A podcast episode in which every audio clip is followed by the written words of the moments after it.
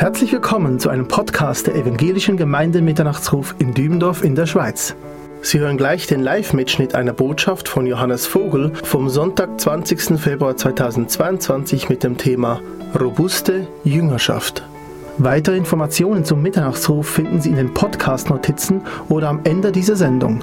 Wir wünschen Ihnen Gottes Segen beim Hören. Bitte schlag doch mal auf Johannes 14. Wenn ihr eine Bibel mit dabei habt, Johannes 14.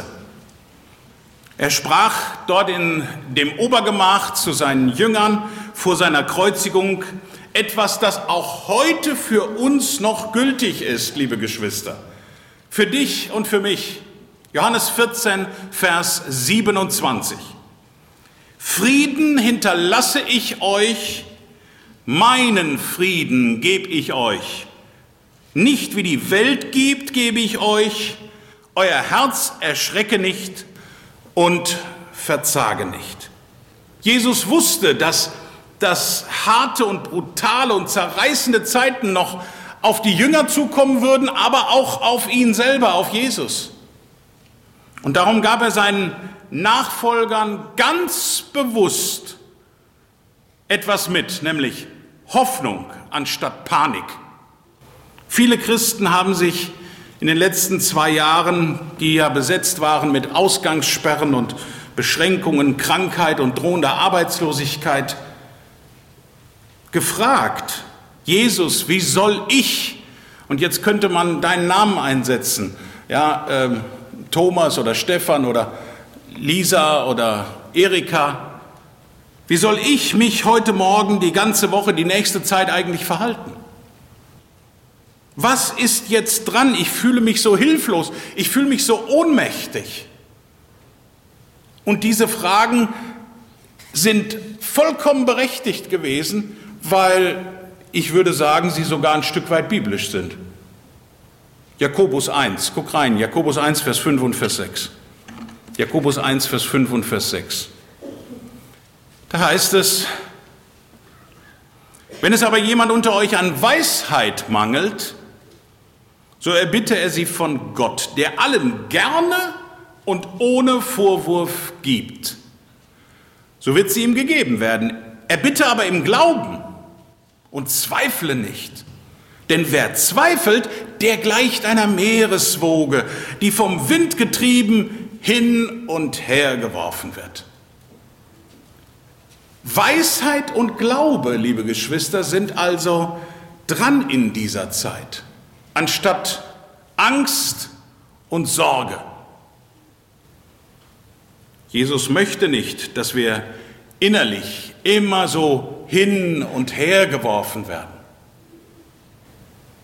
sondern wir sollen in, in diesem Jahr und auch in den kommenden Jahren, die der Herr uns noch schenken möchte, wenn er uns nicht vorher nach Hause holen sollte, eine robuste Jüngerschaft geben, dass wir sie entwickeln, dass wir, dass wir standhaft sind. Und deswegen auch heute Morgen das Thema robuste Jüngerschaft. Eine robuste Jesus-Nachfolge, eine Jüngerschaft, die ist widerstandsfähig, die ist, die ist strapazierfähig, kräftig, fest, stabil und nicht so schnell irritierbar. Und wie schnell das geht, äh, das haben wir jetzt gerade in den letzten zwei Tagen bei uns in Deutschland, ihr kriegt es ja erst heute Abend, ähm, wenn so ein Sturm kommt und wenn dann irgendwelche Sachen nicht da sind, irgendwo festgemacht sind oder so, dann merkst du auf einmal, was nicht so stabil ist. Und eine stabile Jüngerschaft, sie ist genau das Gegenteil von Angst, Panik, Sorge und Unsicherheit, die leider so alltäglich geworden ist in den letzten zwei Jahren. Heute Morgen möchte ich uns ganz konkrete, handfeste und praktische Tipps mitgeben, wie man eine robuste Jüngerschaft entwickeln kann. Denn bei einem bin ich mir zu 100 Prozent sicher, wir werden das in 2022 noch brauchen und auch darüber hinaus, sollte der Herr uns nicht nach Hause holen. Aus eigener Erfahrung kann ich bezeugen, einen löcherigen Glauben, dem fehlt es an Dichte und Substanz. Der kann den Gegenwinden einfach nicht entgegenhalten. Es ist für uns alle dringend an der Zeit oder auch wieder neu und noch mehr einen unverwüstlichen Glauben zu entwickeln. Ist unsere Jüngerschaft, ist unser Glaube in den vergangenen Monaten, in den vergangenen zwei Jahren instabiler geworden oder sind wir abgehärtet, gestärkt und gefestigt worden? Das ist die Frage. Die Antwort auf die Frage sollten wir nicht laut sagen. Aber in uns drin wissen wir haargenau die Antwort. Was ist also zu tun jetzt in diesem Jahr? Wir sollten agieren, anstatt ständig auf jede Nachricht, auf jede Veränderung, auf jeden neuen Inzidenzwert oder neue Panikmache einfach nur zu reagieren. Agieren meint, in einer bestimmten, bewussten Weise aktiv Entscheidungen zu treffen. Und das eben nicht erst, wenn die nächste schlechte Nachricht reinflattert und wir wieder medial von irgendetwas überrollt werden. Ich werde euch heute nichts Neues sagen. Es gibt ja so manche Leute, die, die haben immer so ganz neue Erkenntnisse aus dem Hebräischen, aus dem Griechischen und dann ganz neue Zusammenhänge, die werde ich euch nicht sagen heute Morgen, weil ich die nicht habe. Ich möchte euch Bibel-Basics, Grundlage ans Herz legen, weil das macht stabile Jüngerschaft aus. Und jetzt wird es praktisch. Bitte, wenn er was zu schreiben hat, habt, ich habe drei Punkte heute Morgen, die ich euch mitgeben möchte und die es sich lohnen aufzuschreiben und irgendwo hinzuhängen. Vielleicht an, an ja, Kühlschrank oder wo ihr es seht, morgen am Spiegel, weiß ich nicht.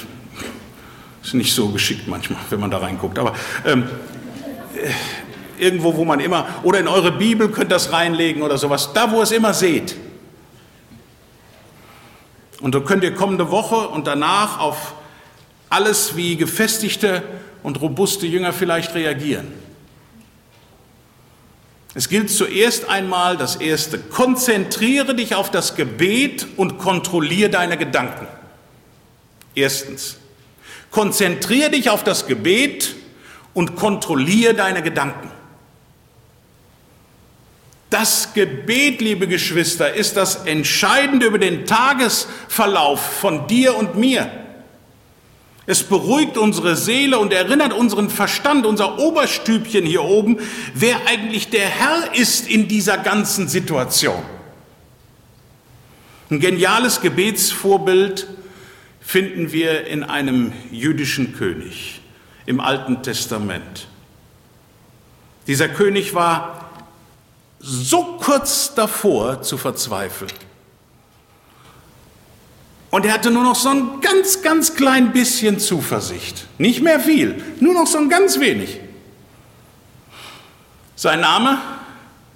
Josaphat. Josaphat. Und seine damalige Situation passt besser in diese Zeit, als ihr euch vorstellen könnt. Israel wurde damals von einer feindlichen Delegation aus Edom bedroht und das forderte den Glauben von Josaphat richtig heftig heraus. Aber Josaphats Glaube war robuster als gedacht. Wie zeigt sich so ein Glaube? Bitte schlagt mal auf 2. Chronik, 2. Chroniker 20. 2. Chroniker 20.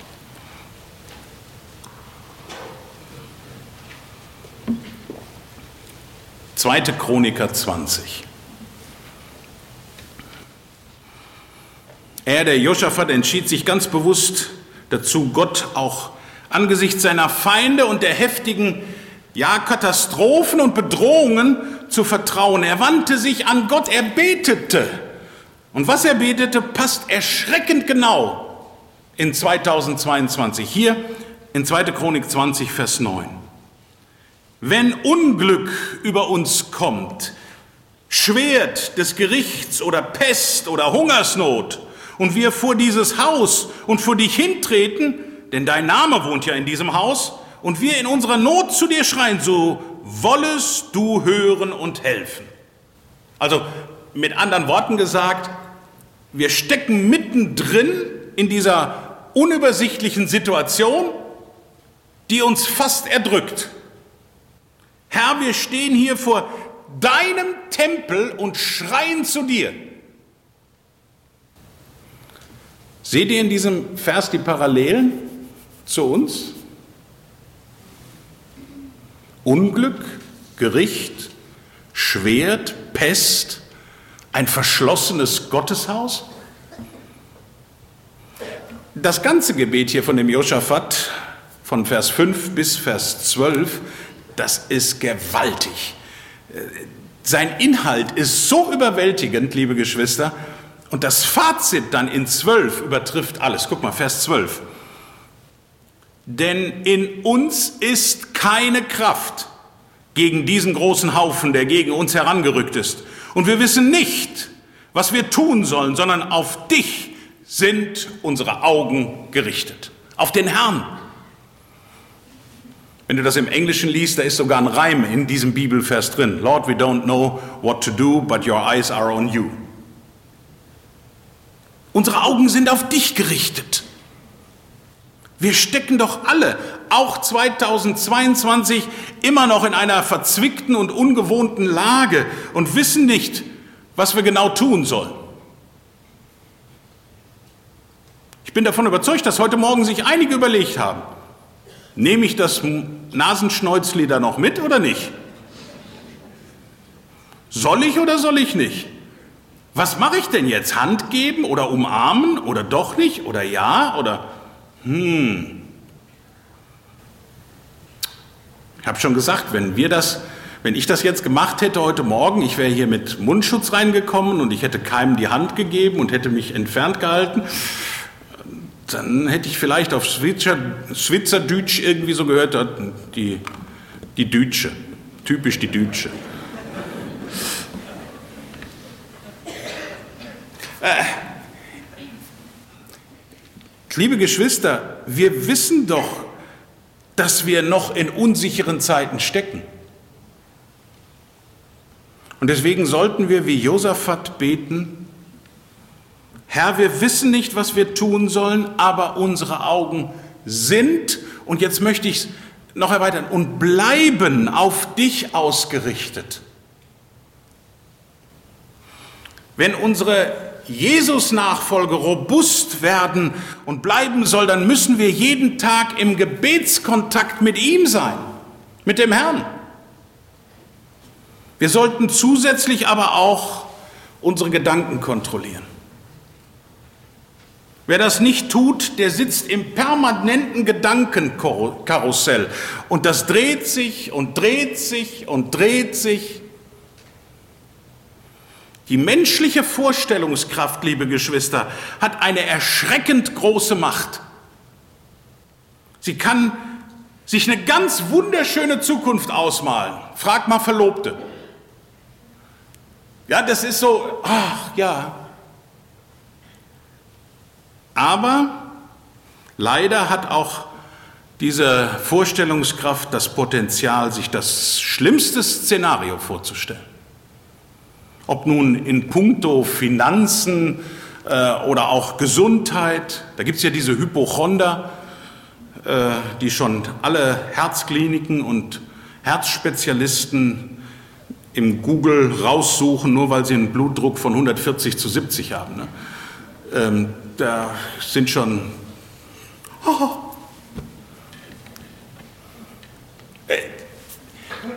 Es gibt alles in diesem Bereich, weil man sich Angst macht und dieses Gedankenkarussell nicht aufhört, sich zu drehen. Unsere Vorstellungskraft kann unsere Gedanken so im Griff haben, dass wir permanent nur noch in Furcht und Angst unterwegs sind. Anstatt Gedanken zu kontrollieren und sie auch dort zu lassen, denkt eine unkontrollierte Vorstellungskraft bereits über das schlimmste Ende nach.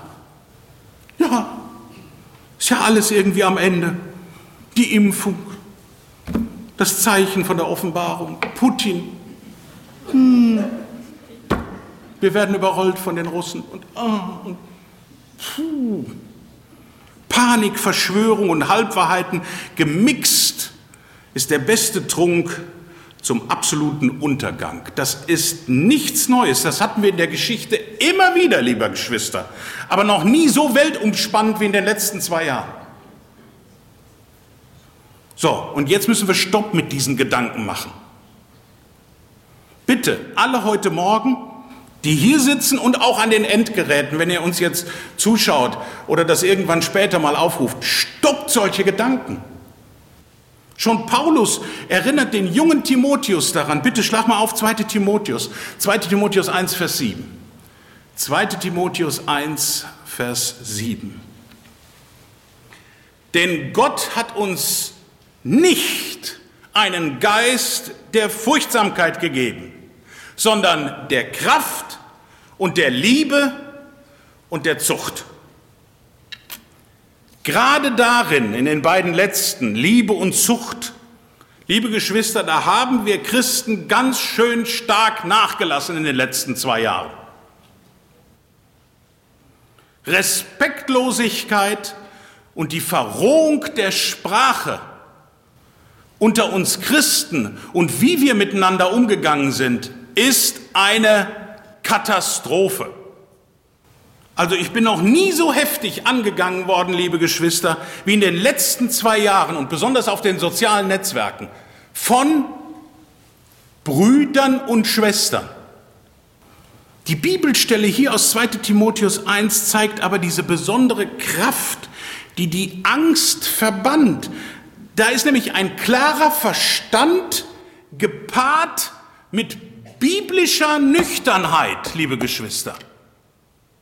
Wir behalten uns unseren klaren Verstand, unseren biblisch klaren Verstand, indem wir jeden falschen Gedanken, der aufkommt, einfach gefangen nehmen.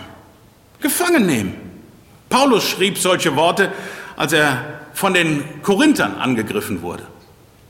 Er war offensichtlich gar nicht so so darüber über erfreut, was bei denen da los war in Korinth, in der Gemeinde. Das war ja gemeindemäßig ging es da ja drunter und drüber in Korinth. Aber er ist damit zurechtgekommen, indem er jeden Gedanken in seinem Verstand unter Kontrolle hatte, ja, ihn gefangen nahm. Wie sieht dann so ein Gefangennehmen eines, eines äh, äh Gedanken aus? Ganz konkret. Ich habe zwei Fragen dafür, die du dir stellen solltest, wenn solche Gedanken aufkommen. Hat dieser Gedanke einen Bezug zur Realität, der da gerade in meinem Hirn ist? Hilft er mir jetzt in dieser Situation weiter oder nicht?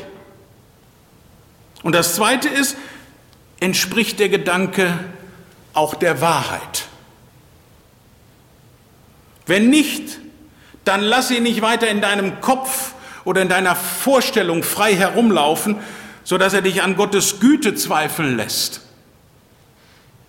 Das wird dich nämlich in eine ungesunde Angst versetzen. Und deswegen pass auf. Ich habe das Zeugnis einer Christin gehört. Bei ihr wurde Krebs diagnostiziert und dann realisierte sie, dass sie mit zwei Feinden zu tun hatte, nämlich mit dem Krebs und einem weiteren. Und dieser weitere lag so tief innen drin in ihr, dass Ärzte diesen zweiten Feind nicht finden konnten. Dieser Feind war die unsichtbare Welt der Vorstellungskraft. Sie musste ihrer Vorstellungskraft richtig verbieten, mit ihrer Zukunft zu spielen. Sie glaubte doch daran, dass Gott die Zukunft geordnet hat, auch in ihrem Leben. Kein Mensch kann die Zukunft voraussehen. Aber sie musste ihre negativen und zerstörerischen Gedanken, die so aufkamen in ihr, gefangen nehmen, damit sie Christus nicht verunehrte und vor allen Dingen gerade in ihrer Krankheitsgeschichte. Sie ist dann gestorben. Aber sie hat noch zig Menschen den Weg zu Jesus aufzeigen dürfen und war ein Zeugnis bis zum Schluss für unseren Herrn und Heiland. Und sie hat sich nicht aufgegeben, sondern sie hat sich dem Herrn hingegeben. Wenn wir uns im Moment in einer ähnlichen Situation befinden, zum Beispiel, vielleicht auch noch wegen Corona,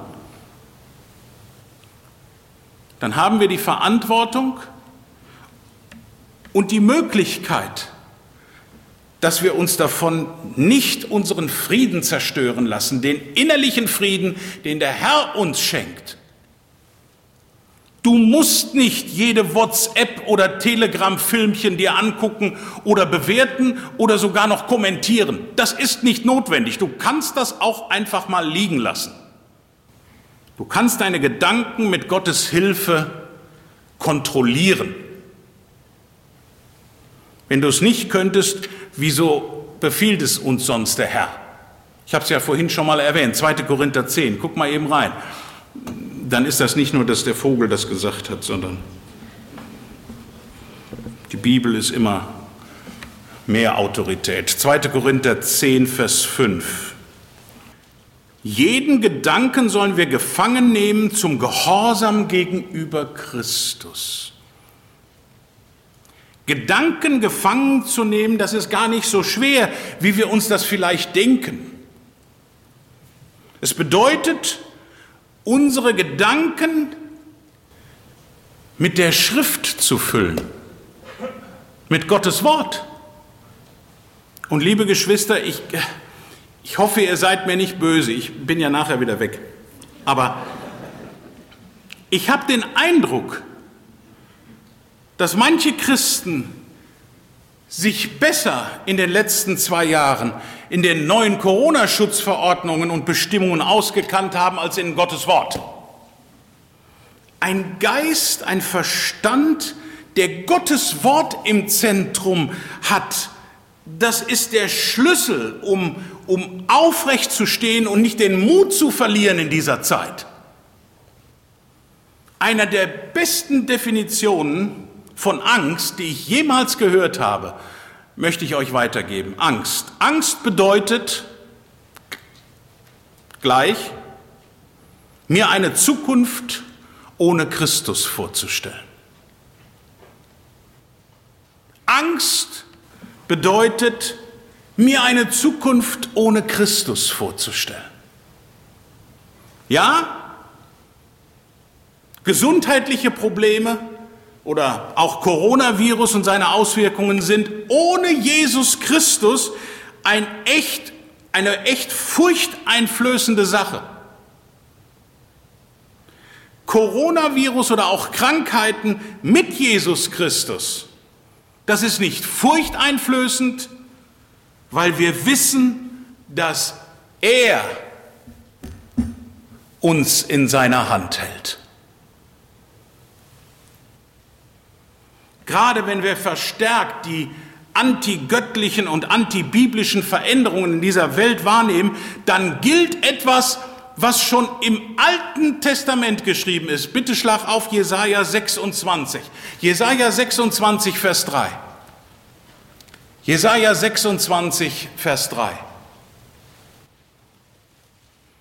Und das sollten wir ernst nehmen, nicht nur, weil das heute Morgen hier gesagt wird, sondern weil es in Gottes Wort steht, liebe Geschwister. Jesaja 26, Vers 3. Einem festen Herzen bewahrst du den Frieden. Den Frieden, weil es auf dich vertraut. Auf den Herrn. Der Teufel möchte, dass wir uns immer und ständig nur noch um morgen Sorgen machen. Dabei sollten wir uns über das, was wir jetzt haben, liebe Geschwister, und auch noch machen können, einfach nur freuen.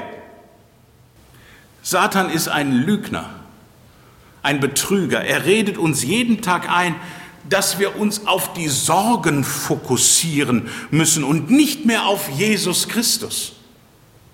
Das ist so dieses Kaninchen-Schlange-Effekt. Kennst du das, wenn das Kaninchen da sitzt? Ich habe mich schon oft gefragt, so bei so einer Naturdokumentation, dann sitzt das Kaninchen davor und dann kommt die Schlange. Der Kerl kann doch hüppen ohne Ende, dieser Hase. Dieses Kaninchen. Es bleibt sitzen. Und immer denke ich dann an diesen besonderen Zeichentrickfilm, ich weiß nicht, ob ihr den mal gesehen habt, von Walt Disney, äh, Mowgli.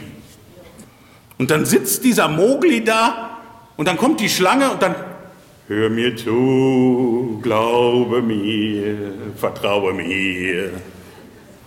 Und immer ausgerichtet auf die Schlange. Gerade wenn es um Vertrauen geht, fällt mir aus dem Wort Gottes sofort dieser, dieser Wurfvers ein. Äh, Schlag auf Psalm 55. Das ist dieser Weitwurfvers. Guck mal rein. Psalm 55, Vers 23. Psalm 55, 23. Der Weitwurfvers in der Bibel. Wirf dein Anliegen auf den Herrn. Und er wird für dich sorgen, er wird den Gerechten in Ewigkeit nicht wanken lassen.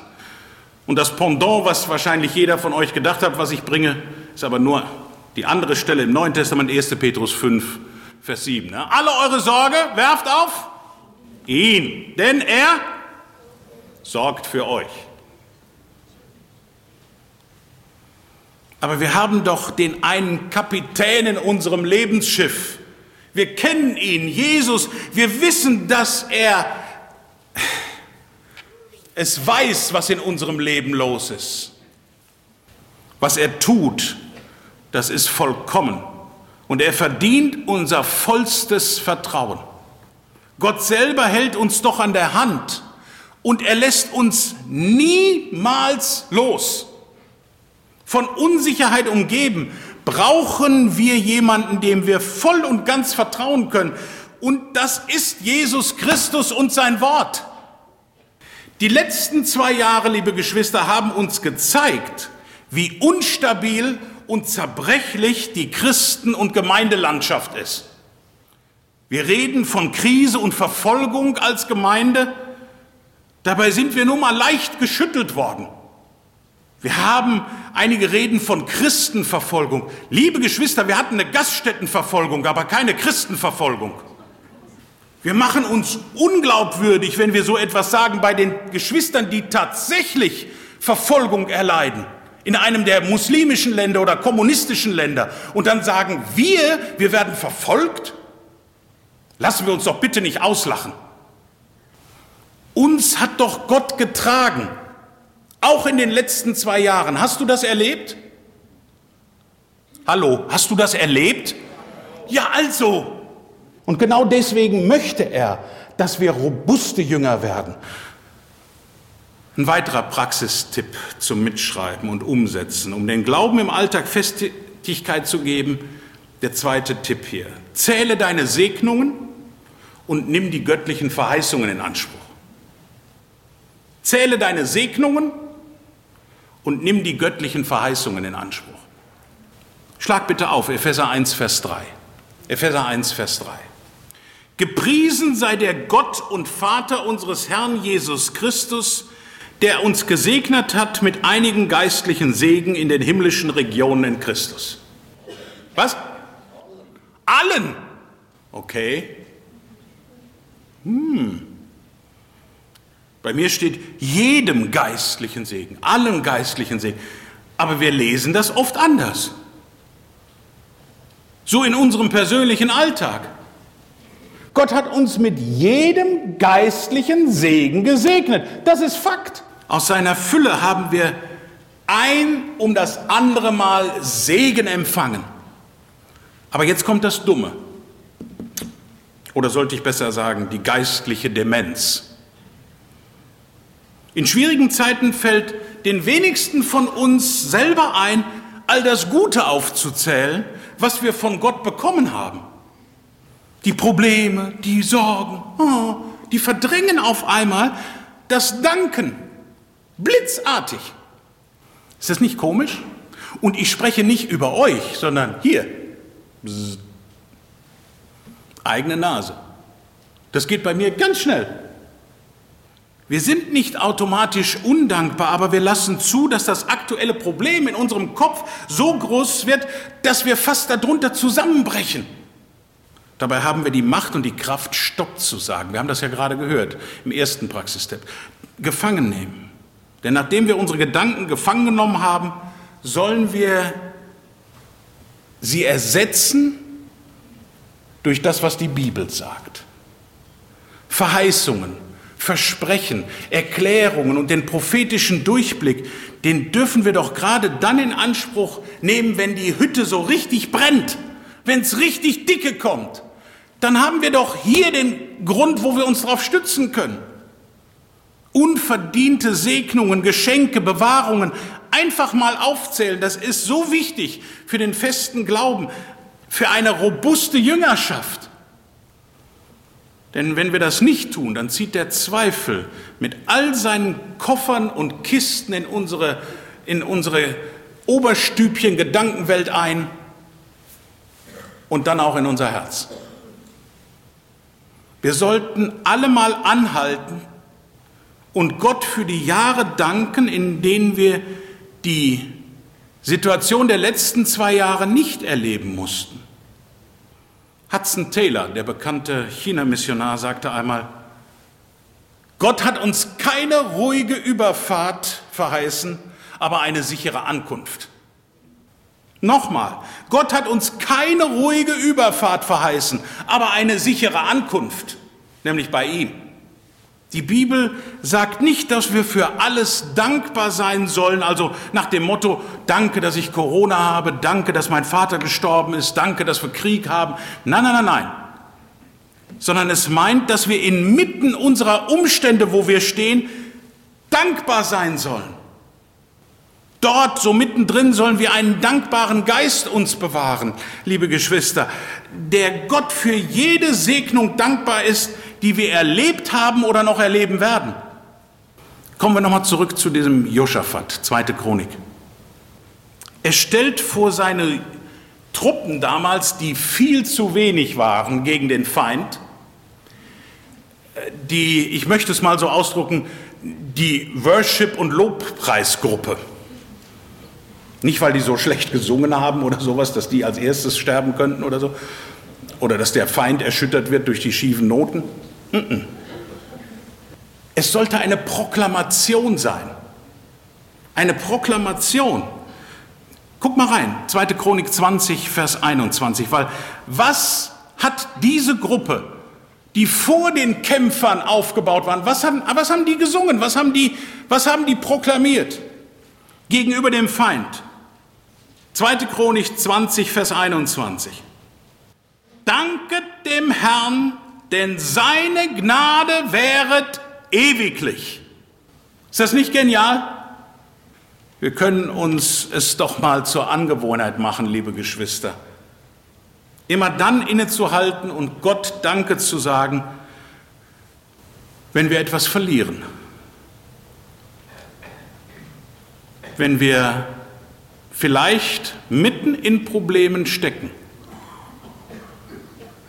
Was wir zuvor für selbstverständlich gehalten haben, auf einmal Danke zu sagen, dass man es noch kann.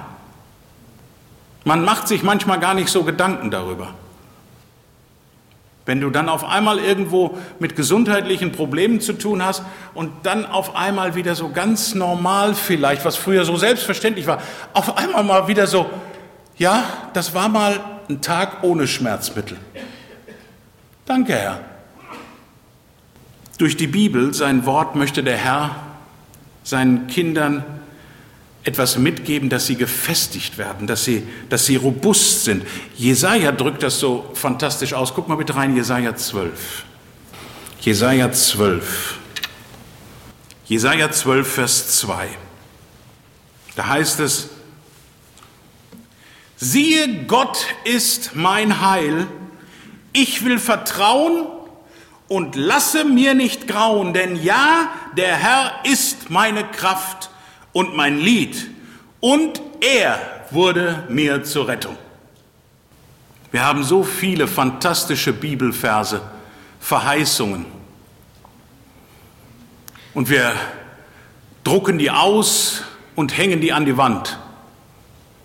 Aber wenn du dann darüber sprichst oder mit anderen Leuten aus der Bibel über diese Verheißung sprichst, dann hängen die dich auf anstatt den Bibelvers. Wie kannst du nur? Hallo, lass uns doch bitte, es gibt so ein herrliches Lied. Und da habe ich mich heute Morgen so dran erinnert. Dieses Lied, mitgeschrieben von Dora Rappert. Näher mein Gott zu dir, näher zu dir. Drückt mich auch Kummer hier, drohet man mir. Soll doch trotz Kreuz und Pein dies meine Losung sein. Näher mein Gott zu dir, näher zu dir. Ein kleiner Tipp aus der, aus der Bibelschule bei uns. Such mal in einer Konkordanz oder, in einem, oder im Internet nach Bibelversen mit den Worten Angst und Sorge. Und du wirst überrascht sein, wie viele Verheißungen auf einmal da aufgehen. Und genau die dürfen wir in Anspruch nehmen. Lass diese Verheißungen dir neuen Kraft, neue Mut und neuen Glauben schenken, wenn alles um dich herum keinen Sinn mehr macht. Gott macht Sinn voll und ganz. Nochmal für die Praxis. Bete und kontrolliere deine Gedanken war Nummer eins. Nummer zwei, zähl deine Segnungen und nimm die biblischen Verheißungen in Anspruch. Aber das ist noch nicht alles. Denn wir haben bei uns in Breckerfeld in 2020, 21 und auch 22 sehr schnell etwas gemerkt. Und das ist mein letzter Praxistipp für heute Morgen. Denk über deine Verantwortung nach und führe deine Arbeit treu fort. Denk über deine Verantwortung nach und führe deine Arbeit treu fort. Soziale Distanz ist das Unsozialste, was es gibt. Es belastet, es stresst, es verstärkt Depressionen, es macht viele, viele Menschen traurig und sogar krank. Und damit möchte ich keine politische Lanze in die eine Richtung brechen oder eine medizinische Lanze in die andere Richtung. Nein. Trotz Distanzregelungen und Quarantäne haben wir aber immer noch die Möglichkeit, uns geistlich näher zu rücken. Und ich kann das die ganze Zeit nur, und wir, viele haben das auch getan, die ganze Zeit sich nur darüber beschweren. Aber die Frage ist, wie hast du das denn genutzt? Guck mal, nutz, nutz doch das hier. Hat fast jeder von euch. Handy. Oder dein, dein Smartphone. Also, oder Computer oder, oder so, ein, so ein, ein Brief schreiben. Für die Jüngeren, das ist so ein weißes Blatt, wo man was drauf schreibt und wegschickt. Ähm, ich versende fast jeden Tag in den letzten Jahren einen Bibelvers oder eine christliche Liedzeile oder ein Zitat über die sozialen Medien. Jeden Morgen oder jeden Tag einen frischen Impuls aus Gottes Wort. Das kommt nicht leer zurück, liebe Geschwister. Ich habe viele Rückmeldungen bekommen. Genau passend war das jetzt, Bruder Vogel. Danke, das hat mich gestärkt oder irgendwo so oder und bis hin sogar, und das müsst ihr euch vorstellen, und das ist nicht mein Verdienst, deswegen sage ich das nicht, aber bis hin sogar, dass jemand wegen einem Foto, was ich verschickt habe mit einem Bibelvers drauf, mich angerufen hat und gesagt hat, Bruder Vogel, ich möchte mein Leben Jesus jetzt übergeben. Und wisst ihr, was, wenn ich für eine Person bete oder etwas für Personen tue, dann bin ich, dann fühle ich mich doch irgendwie verbunden vor dem Thron Gottes mit dieser Person.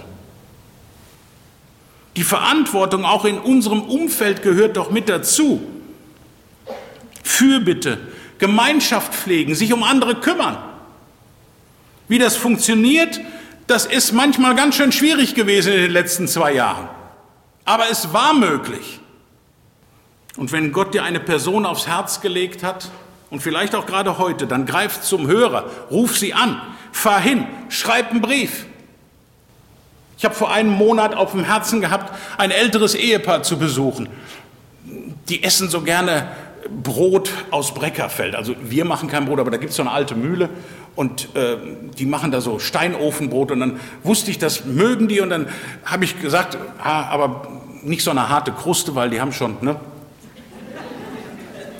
Und so, äh, und dann, dann bin ich dahin und dann habe ich noch zwei Stückchen Kuchen mitgenommen und dann habe ich bei denen angestellt und dann macht der Mann offen und sagt, ach, und dann hat er den Vornamen genannt, ihr geht's nicht so gut. Sie liegt schon seit zwei Wochen nur noch auf dem Sofa, lethargisch und dies und das und jenes. Und dann bin ich da rein und dann lag sie dann, ach, ach, dass du kommst, Johannes. Und dann sage ich, ja, wir müssen doch miteinander einfach mal. Und ich wollte mit euch beten. Und dann habe ich euch noch Kuchen mitgebracht. Ach, da musst du aber jetzt kommen, demnächst mal, komm doch mal mit deiner Gisela und dann können wir doch mal zusammen ein Stückchen Kuchen essen. Und ein Bütterchen, das ist bei uns äh, ein Eklemptis, ja. Das ist ein Bütterchen bei uns ein Bütterchen essen. Und liebe Geschwister, ich bin runtergefahren am Freitag hier in die Schweiz und dann ruft mich der Sohn an, sie ist heimgegangen. Ich hatte ihr noch gesagt, wir kommen. Wir kommen vielleicht nächste Woche, übernächste Woche und dann werden wir zusammen einen Kuchen essen. Es geht nicht mehr. Nutzt die Gelegenheit, es kann morgen schon zu spät sein, schon heute. Deswegen nutzt die Gelegenheit. Jeder von uns kann die Zeit am Telefon für ein kurzes Gebetstreffen nutzen. Ja, es ist unsere Verantwortung als Christen gerade und trotz sozialer Distanz manchmal geistliche Nähe zu suchen und zu vermitteln. Gerade weil sich die derzeitige Krise rund um Covid-19 jetzt schon zwei Jahre hingezogen hat, ist es wichtig, unsere Arbeit, unseren Beruf und vor allem unsere Berufung fortzuführen. Was ist denn unsere Berufung? Wir sind Botschafter an Christi Stadt. Aber ich habe den Eindruck, dass in den letzten zwei Jahren das irgendwelche Leute falsch verstanden haben. Wir sind Botschafter an Corona Stadt. Fängt ja beides mit C an. Nee, wir sind Botschafter an Christi Stadt. Und das ist Priorität Nummer eins. Und ich möchte das nochmal hier sagen, ich habe das gestern in der Wochenendbibelschule gesagt, ich bin davon persönlich überzeugt, wenn die ganzen Tweets und Chats und allem drum und dran, die in den letzten zwei Jahren um Corona gemacht worden sind, sich hätten ums Evangelium gekümmert, dann wäre die Welt schon erreicht mit dem Evangelium. Davon bin ich überzeugt. Aber wir verschwenden, haben teilweise unsere Zeit verschwendet, um Dinge zu machen, die uns eigentlich gar nichts angehen, sondern in erster Linie ist das, das, was wir zu vermitteln haben. Und wir haben Hoffnung zu vermitteln und nicht Panik. Unsere Berufung als Christen, die hat nicht pausiert, seitdem wir vom Coronavirus gehört haben, liebe Geschwister. Wenn du deine Arbeit in einer Zeit wie diese nicht immer fortführen konntest, deine Tagesroutine, vielleicht auch äh, dein Leben irgendwo ganz anders fortgeführt hat und entschleunigt hat, dann kannst du immer noch etwas für ihn tun. Ist vielleicht komplizierter geworden mit, mit Regeln, mit Maßnahmen, ja? Aber als Jünger Jesu sollte uns das nicht abhalten. Machen wir uns nichts vor, Millionen Christen in der Kirchengeschichte haben enorme Dinge auf sich genommen, um das Wort Gottes zu verkündigen. Unsere Vorgaben und Maßnahmen oder auch etwaige Pflichten sind doch gering über dem, äh, was Christen tagtäglich erleben in wirklich verfolgten Ländern. Es ist viel mehr als das, was wir in Corona je durchlebt haben. Und genau da müssen wir jetzt ansetzen. Wir sollen Jünger Jesu im Einsatz sein für ihn, fürs Evangelium. Und deswegen das passt doch im Moment, dass ihr jetzt gerade nächstes Wochenende evangelistisches Wochenende habt. Hier in, in der Zionshalle.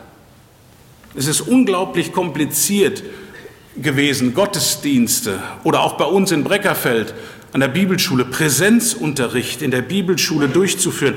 Aber wir versuchten tatsächlich alles möglich zu machen. Warum? Weil es unsere Verantwortung vor Jesus Christus ist, es zu tun. Was wäre, wenn Jesus einmal dich dort oben fragen wird? Wie hast du in der Corona-Krise die gute Botschaft weitergegeben? Ich habe die Corona-Krise doch bewusst in deine Lebenszeit hineingestellt. Ich hatte Pläne mit dir, aber du hast sie nicht ausgeführt, weil du kopflos und ängstlich dich mehr um Politik, Verschwörung, möchte gern Politik und Medizin und Protestieren gekümmert hast, als mein Evangelium weitergegeben hast. Wir sind und bleiben berufen, das rettende Evangelium von Jesus Christus zu verkündigen in dieser Zeit.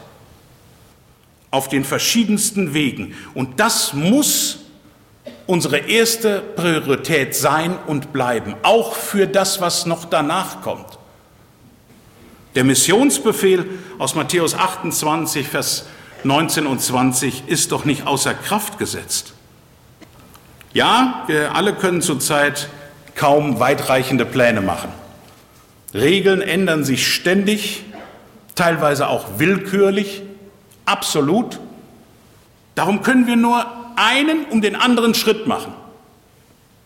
Und dafür brauchen wir volles Vertrauen in die Leitung durch Jesus Christus und sein Wort. Vorletzte Bibelstelle, dann wisst ihr, der Vogel setzt zur Landung an. Nahum 1, Vers 7. Jetzt wird es spannend, außer für die, die ein Handy haben. Und, ne? Aber jetzt in der Bibel aufschlagen. Nahum 1, Vers 7. Ich gebe dir einen Tipp. Nahum 1 kommt direkt vor Nahum 2. Nahum 1, Vers 7. Und das ist so, so tröstlich, liebe Geschwister. Wenn du das lesen kannst, das ist, ach, das geht wie Honig runter. Gütig ist der Herr, eine Zuflucht am Tag der Not und er kennt die, welche auf ihn vertrauen. Ist das nicht herrlich? Ah, da geht mir das Herz auf. Gütig ist der Herr, eine Zuflucht. Robuste Jüngerschaft bedeutet Vertrauen haben, auch wenn man nur einen Schritt nach dem anderen gehen oder planen kann. Überleg dir, was du normalerweise tust und dann mach weiter damit, so gut du kannst. Die Dichterin, diese Dichterin, eine Diakonisse, Helga Winkel, sie ist durch eine schwere Krankheitszeit inspiriert worden. Und sie hat 1952 als junge Schwester einen Text verfasst und der ist dann zum Lied geworden. Ihr Lied das voller Glaubensaussagen steckt und zum Vertrauen auf Gott und seiner Führung tatsächlich immens ermutigt, ist in so vielen Liederbüchern erschienen und hunderttausendfach gesungen worden, weil es genau diesen Trost vermittelt, den es braucht, durch Jesus selber. Und ich möchte euch diese vier Strophen, keine Angst, vorlesen. Herr, weil mich festhält deine starke Hand, vertraue ich still. Weil du voll Liebe dich zu mir gewandt, vertraue ich still. Du machst mich stark, du gibst mir frohen Mut. Ich preise dich, dein Wille, Herr, ist gut. Herr, weil ich weiß, dass du mein Retter bist, vertraue ich still. Weil du für mich das Lamm geworden bist, vertraue ich still. Weil ich durch dich dem Tod entrissen ward, prägt tief in mich, Herr, deine Lammesart. Herr, weil du jetzt für mich beim Vater flehst, vertraue ich still. Weil du zu meiner Rechten helfend stehst, vertraue ich still. Droht mir der Feind, so schaue ich hin auf dich ein Bergungsort bist du, o oh Herr, für mich. Ist auch die Zukunft meinem Blick verhüllt, vertraue ich still. Seitdem ich weiß, dass sich dein Plan erfüllt, vertraue ich still. Sehe ich nicht mehr als nur den nächsten Schritt. Mir ist's genug, mein Herr geht selber mit. Und das möchte ich dir zurufen. Dir. Und dir. An den Endgeräten. Vertrau dem Herrn. Ich wünsche uns allen, dass wir robuste Jünger Jesu werden, die den Test der Zeit, in die uns der Herr ganz bewusst hineingestellt hat, bestehen. Wir können diese Zeit überstehen, auch wenn so etwas noch nie vorher da gewesen war. Die Tipps von heute Morgen können uns helfen, eine robuste Jüngerschaft zu entwickeln. Konzentriere dich auf das Gebet und kontrolliere deine Gedanken. Das erste, zähle deine Segnungen und nimm Gottes Verheißungen in Anspruch. Das zweite. Und das dritte, denke über deine Verantwortung nach und führe deine Arbeit treu weiter aus. Wir können gespannt darauf sein, wie Gott uns diese Woche stärken wird, wie er uns Wachstum gibt und uns hilft zu verstehen, wie das, was das Wichtigste in unserem Leben ist. Gemeinsam dem Ziel entgegen und das mit betenden Händen. Unser Kampf ist des Herrn Kampf, liebe Geschwister. Es ist seine Stimme, auf die wir hören. Es ist sein Reden in voller Frieden und Segen von oben, den er uns schenken möchte.